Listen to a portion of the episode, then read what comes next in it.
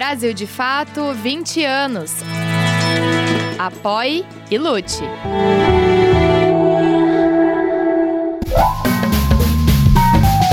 Brasil de Fato Entrevista.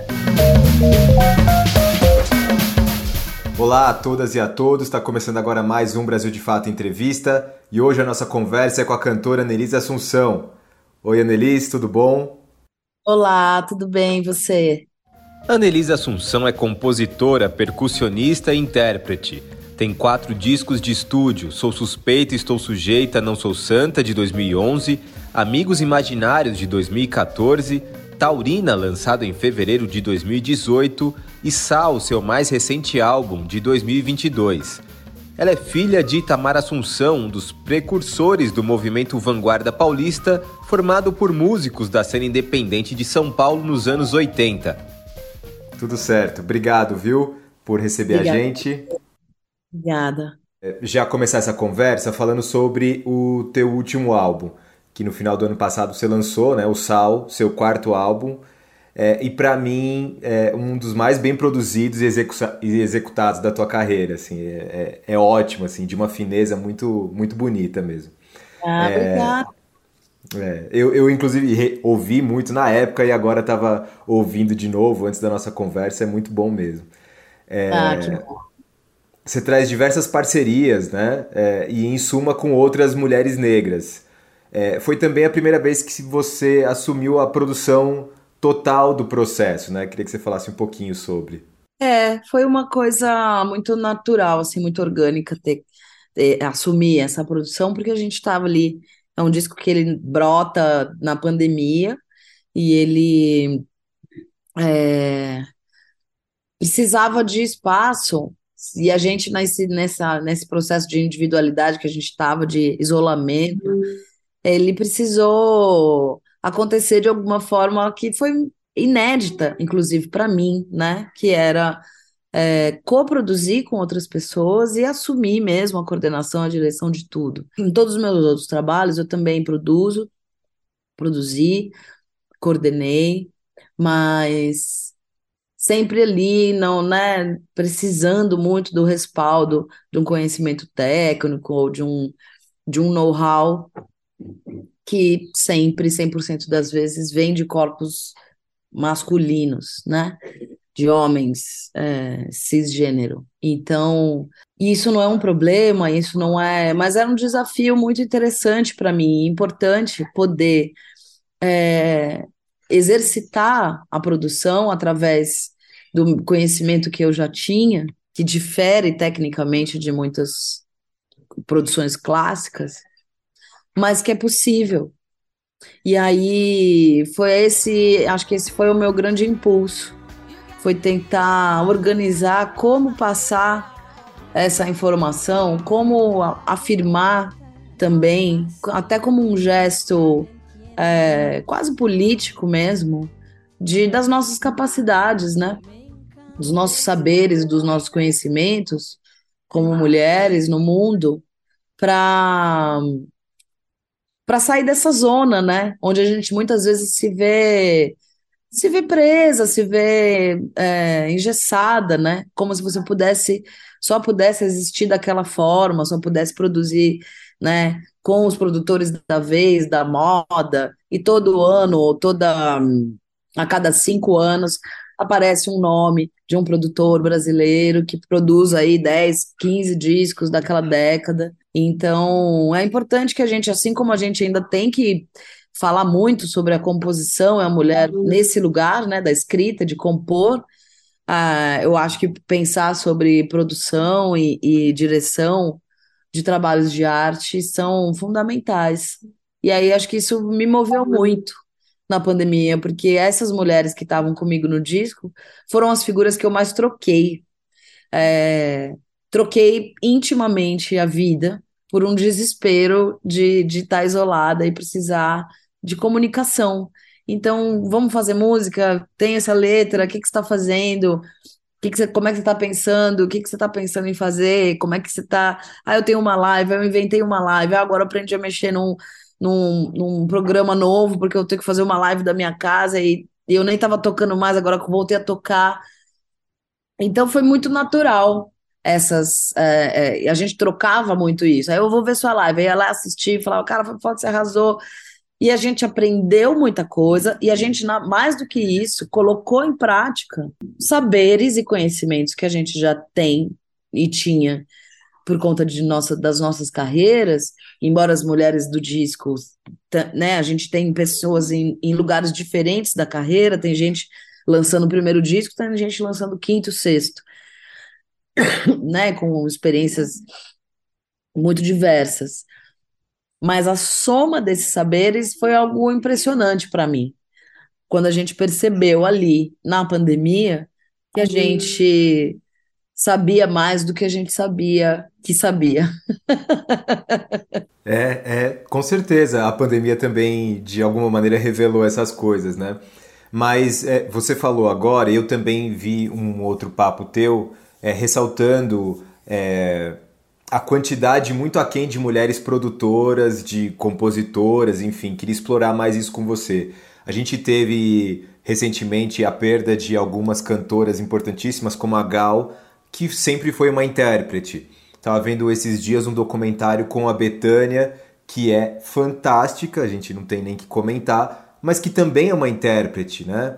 É, E, e os homens estavam ali dando esse suporte, enfim, como você falou. É, é de fato necessário uma virada nesse jogo para colocar mais mulheres compositoras? O que, que é? é? É o mercado que sufoca isso? É, eu acho que isso é, é cultural, né? A nossa estrutura é, da educação e da cultura, como ela vem sendo construída, né? Em todos os campos, é, em todos os pensamentos da sociedade. É lógico que isso também é se refletir no, na, né, na, na, nas artes e na cultura, é muito natural, porque a gente herda, a gente vê, as mulheres estão na sociedade hoje com informações é, é, genéticas, seculares, de, de servir, né? De não, de não ser corpos, é, primeiro, que dominam riquezas, né? Que lidam com finanças, que lidam com máquinas. Então a gente está começando agora, as gerações nossas, né? Já algumas gerações isso vem acontecendo, mas acho que num campo mais macro, quando a gente pensa menor, mais micro, as micropolíticas mesmo, e a música é uma micropolítica dentro do campo da cultura, que é absurdamente diverso, e a gente é um diagnóstico em todas as, as expressões de arte, né? Quem coleciona obras de arte, quem é dono da galeria, quem faz a curadoria da exposição, quem a maioria que dirige filmes, produz e roteiriza novelas, séries. Então, é, esses lugares que são realmente os lugares de poder e que são lugares de poder porque eles, eles exigem conhecimento, não foram dados às mulheres na mesma proporção, né? Quando você começa a construir uma ideia é, e as mulheres não podem estudar, é claro que você vai ter essa, essa diferença e isso vai refletir por muitos anos. É o que a gente vive hoje, né? Então, é, quando você, quando a gente consegue trazer esse equilíbrio, pelo menos pensar sobre ele, a gente já quebra essa lógica. É, é, eu costumo sempre falar que, que, que às vezes eu tenho que correr, eu tenho a sensação que eu tenho que correr a maratona é, duas vezes mais, né, do que um homem, para, né, falando sobre o mesmo papel. Então, eu acho que a gente precisa e que a gente tem que entender primeiro, né, isso, que é uma condição estrutural da nossa cultura, né, das nossas mães, as mulheres da minha idade, eu tenho 43 anos, poucas mães eh, trabalhavam. Então, e avós, então, certamente quase nenhuma.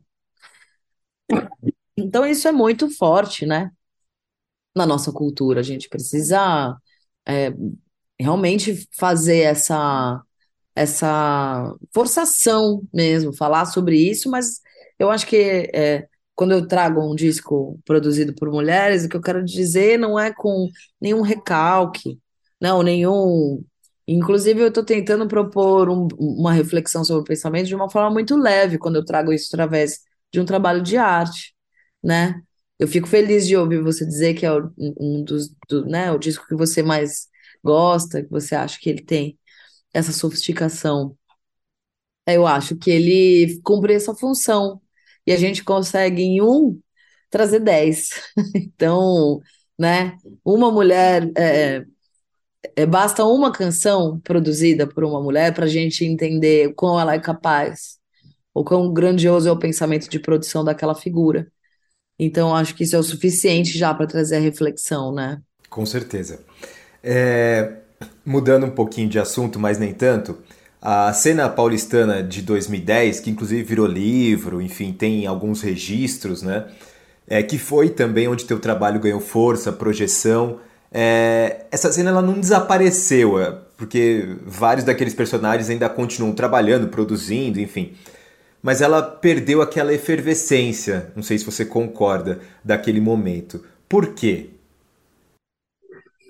Eu não sei, eu acho que à medida que a internet é, fica mais democrática, é, as pessoas têm mais acesso e a gente tem uma, uma produção de conteúdo e uma certa competitividade, bem entre aspas, muito desnivelada e desigual, porque é isso, a gente, como artista, está competindo com influencers, com, é, com pessoas aleatórias que é, produzem conteúdos, e a gente fica numa dúvida, acho que a gente é uma geração essa de 2010 aí, que foi um pouco afundada por esse lugar, a gente ainda está indagando isso, né?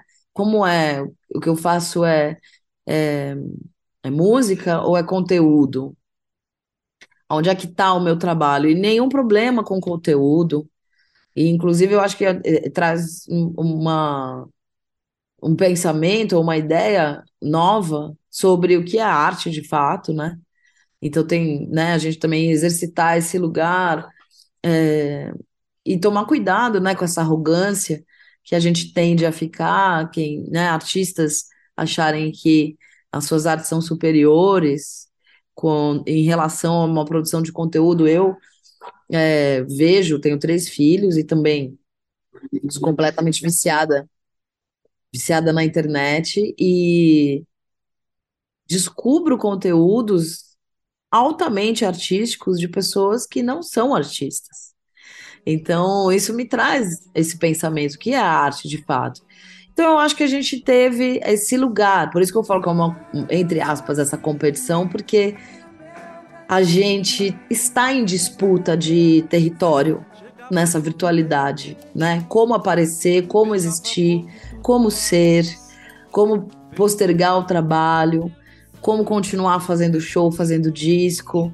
Se você colocar agora uma busca da quantidade de projetos inscritos no, no edital PROAC, por exemplo, aqui em São Paulo, é, a proporção, a, a, o aumento percentual em relação aos anos anteriores é gritante. Então, você tem é, quase 3 mil projetos inscritos para uma categoria, onde a verba só vai contemplar quatro. Quatro projetos para 5 mil inscritos. Então, a gente ainda tem esse lugar, né? Esses reflexos todos que é, que é da própria sustentabilidade do fazer arte no Brasil. Foi ficando insalubre à medida que os governos foram enfraquecendo, a gente também nota e sente na pele isso, né?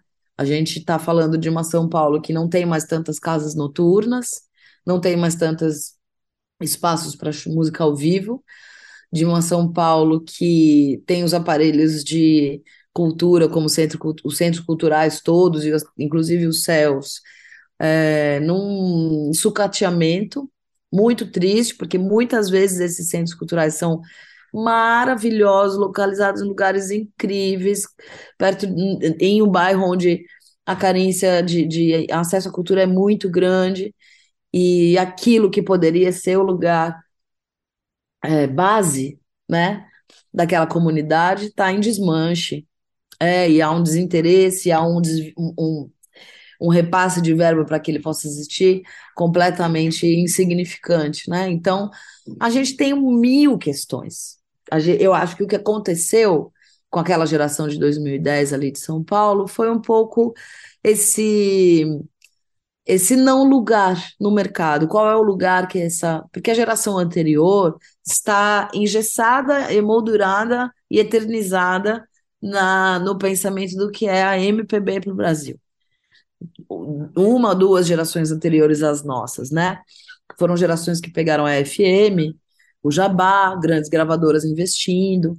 Então a geração é, de 2000 para cá já não tinha gravadora, as gravadoras já estavam todas falidas, o pensamento de gravar, a internet não era o que é hoje. Então ficou um, um e, e, teve um surgimento porque era de fato e é muito potente, muito rico assim artisticamente, mas a gente ficou nesse limbo assim, né? Acho que é um pouco um, um não lugar dentro dessa desse plano cartesiano de existir, né? Não, fazendo música, fazendo arte no Brasil.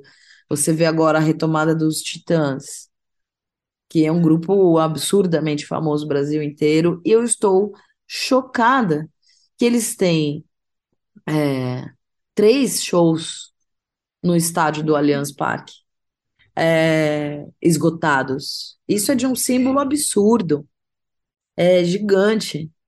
Então, isso é um reflexo de um, de um planejamento sobre uma banda num, naquele momento que deu certo até hoje, o reflexo até hoje, né? A gente talvez poucos artistas da minha geração consigam vir a ser essa potência no mercado, a não ser que haja uma injeção de dinheiro muito grande e muita publicidade, muita marca em cima, né? Tem uma coisa interessante é, que nesse momento que a gente vive também é, uma tentativa de desmonte do SESC, SENAC, do Sistema S. E esse Sistema S, principalmente o SESC, foi onde é, vocês dessa geração de 2010 também navegavam assim de uma maneira muito linda. Eu sei porque eu estava lá, vi, vi todos vocês, acompanhei de perto, assim, adorava. E, e esse Sistema S hoje também começa uma tentativa de desmonte, né? Pois é. E aí o SESC acabou virando um, praticamente uma secretaria de cultura, né, para a cidade, onde é a, o SESC é, é, vira o grande sustentáculo de todas as frentes de artes da cidade, que é a maior cidade da América Latina. Então, do Sul, né? Então, a gente fica observando e fala, cara, assim, realmente está sobrecarregado para o SESC porque a, e, a, e, ainda a, e ainda a gente né, sofrendo esse tipo de ameaça, um corte como esse, que pode, que significa, enfim, desemprego, significa fechamento de unidades. É muito sério. Né? Mexer no que dá certo, no que está sustentando a sociedade, e nesse aspecto, do ponto de vista da cultura, fora outros, que o SESC já faz, saúde, educação, lazer, esporte, terceira idade, né? Os serviços prestados pelo SESC são, assim, de um impacto profundo na sociedade. Isso deveria ser imexível, né? Então a gente tem que ainda agora, em 2023, pensar em como é que a gente vai salvar o SESC, porque salvar o SESC é se salvar, é salvar a nossa própria pele. Então a gente vai ter que encontrar uma forma dessa política, desse desvio aí, dessa desses 5% que a Embratur precisa, vir de outras de outras formas, né? Não é possível que não haja uma política pública mais inteligente do que desviar do comércio, é, né? Uma verba que sustenta aí há mais de 30 anos. E a gente sabe que em São Paulo o SESC é um exemplo diferente em vários pontos do, do que em outros pontos do Brasil. E mais do que isso, né? Deveria inclusive ser uma grande referência de gestão porque é possível, né? Sem desviar dinheiro, é muito possível. Você vai abrir unidades. O SESC esse ano é, anunciou três novas unidades em São Paulo. Isso é muito grandioso. A gente só ganha, todo mundo ganha, a sociedade inteira ganha. Não mexe aí, não, gente. Deixa lá quietinho. Com certeza. É, falando também, voltando um pouquinho no tempo, a, a cena da vanguarda paulistana dos anos 80, da qual seu pai Itamar foi protagonista, também enfrentou essas mesmas dificuldades, né? É, os personagens, Arrigo, o próprio Itamar, enfim, continuaram fazendo música. Alguns de alguma maneira se consagraram. O Itamar foi se consagrando ao longo do tempo, né? Mas eles também enfrentaram essa mesma dificuldade que vocês enfrentaram em 2010, né? É, acho que mais ainda, né? Porque era tudo mais, bem mais escasso. Tinha menos unidades do SESC, tinha menos é, possibilidade de divulgar o trabalho, né?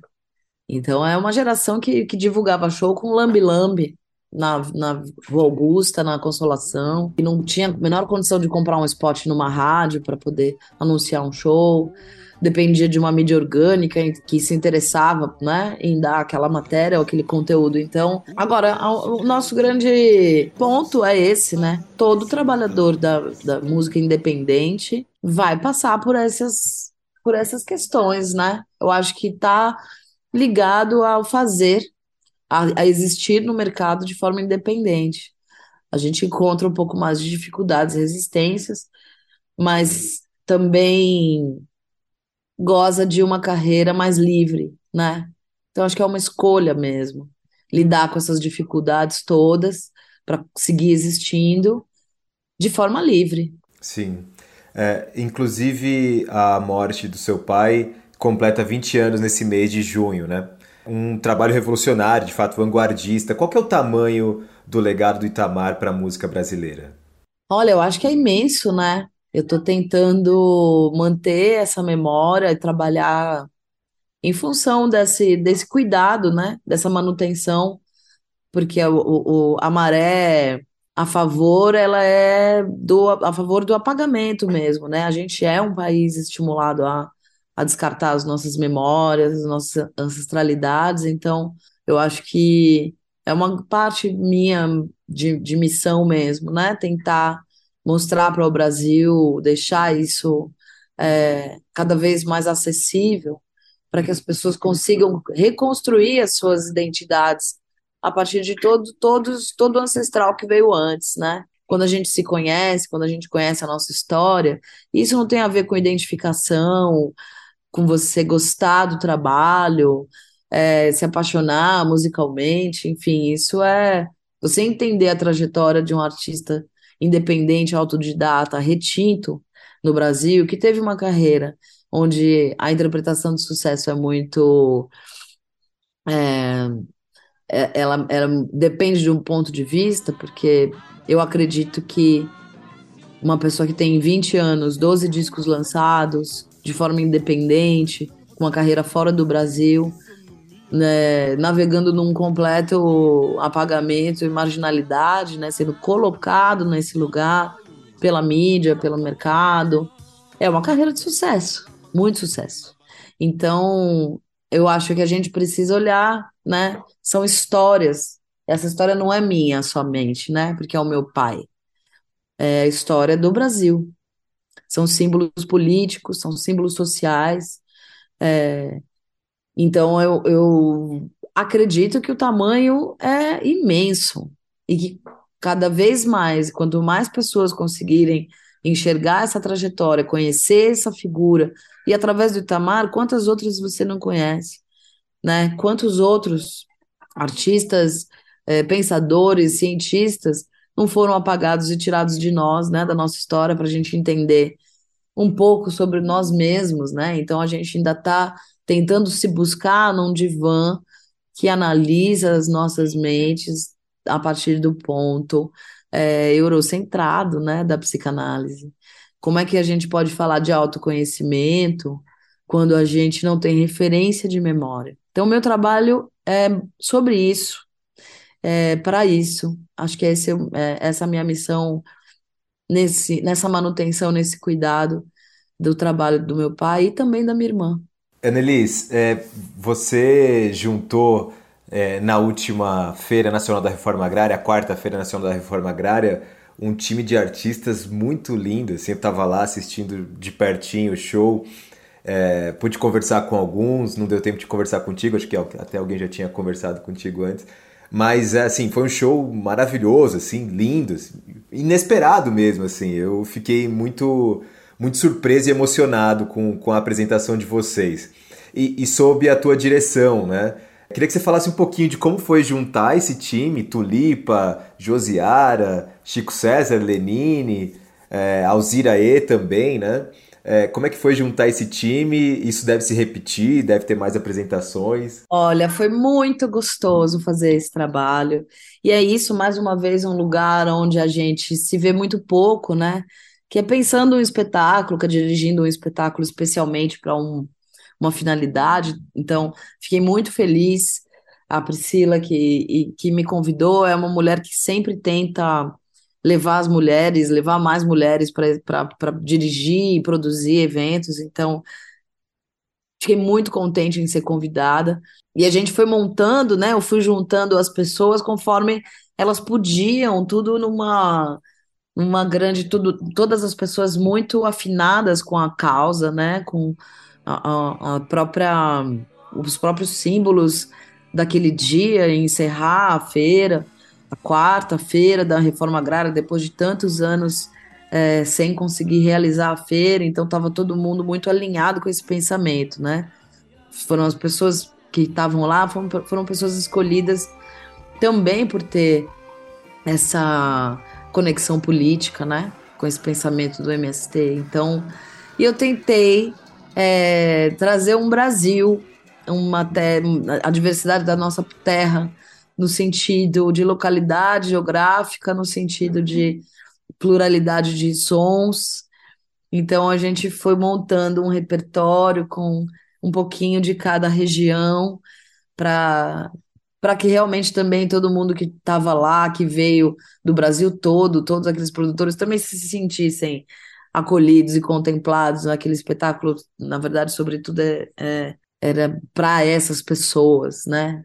como para mim, no meu coração, era nesse lugar, né? Como é que a gente alimenta quem nos alimenta? É muito difícil, né? Uma hora e pouco só de show, porque o Brasil e a música e a terra brasileira, enfim, assim como a produção de alimento, a produção de arte no Brasil é uma coisa infinita. Então foi um desafio em uma hora ali, dez, mas todos os parceiros ali, Lenine, Chico, Larissa Alzira, a Josiara, que dividiu comigo essa direção, a gente conseguiu. E acho que essa grande conexão mesmo, né? Essa, a nossa grande intersecção era a terra, a nossa maior mãe, né? Então tava fácil no Dia das Mães, com aquelas pessoas todas com muito carinho, querendo realizar, acessando um cancioneiro brasileiro que tá, né, na cabeça de todo mundo. Então eu falava, a gente faz um pouco uma coisa mais popular, uma música mais autoral, uma mais popular, uma mais autoral, que também é uma grande oportunidade de apresentar muita gente, de apresentar canções, Alzira, Tulipa, né? Enfim, Larissa, não é? A gente acha que todo mundo conhece todo mundo e, pô, tem sempre alguém que tem sempre alguém para conquistar, sabe? Então, eu vejo sempre assim, toda a oportunidade de poder mostrar a potência da música brasileira tem que ser usada assim na, na unha. Que façam mais shows, por favor. Ah, tomara, a gente está querendo fazer em todos os assentamentos. Seria lindo. Poxa, vou acompanhar para a gente fazer um doc disso. Boa, vou, vou dar essa ideia lá para a galera do MST, vamos ver se eles gostam. Vai ser Annelise, demais. muito obrigado por essa conversa, viu? Obrigada a você, querido. Obrigadão. Um beijo grande, a gente se vê já já. E a você que nos acompanhou até aqui, muito obrigado. Na próxima semana voltamos com mais uma entrevista. Tchau, tchau. Você pode conferir mais conversas como essa no YouTube, Spotify, Deezer e outras plataformas do Brasil de Fato. Direção e entrevista José Eduardo Bernardes. Coordenação de jornalismo Glauco Faria. Coordenação de rádio Camila Salmásio. Coordenação de audiovisual Monize Ravena. Coordenação de redes sociais Cris Rodrigues. Direção executiva Nina Fidelis.